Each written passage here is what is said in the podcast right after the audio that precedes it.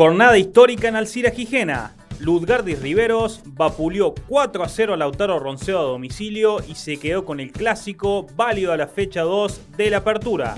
Tomás Prado por duplicado, Martín Echeverry y Gonzalo Santillán señalaron los goles del inglés.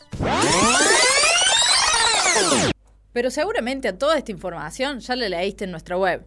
Ahora te presentamos estos datos que probablemente no conocías.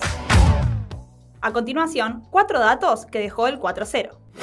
En el historial general, que comprende un ciclo de 1966 a 2023, jugaron 94 partidos.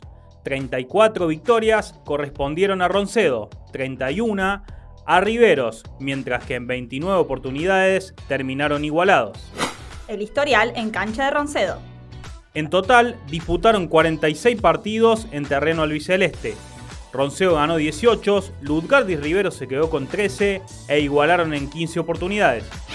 Última vez que Riveros marcó 4 o más goles en cancha de Roncedo. Fue el 10 de agosto de 2014 cuando el inglés se impuso por 5 a 3 en el marco de la fecha 2 del torneo clausura. En aquel partido, Juan Martín Echeverry marcó un gol, al igual que el pasado domingo. Corte inglés. A partir de la temporada 2010, Rivero recortó distancia sobre Roncedo en el historial.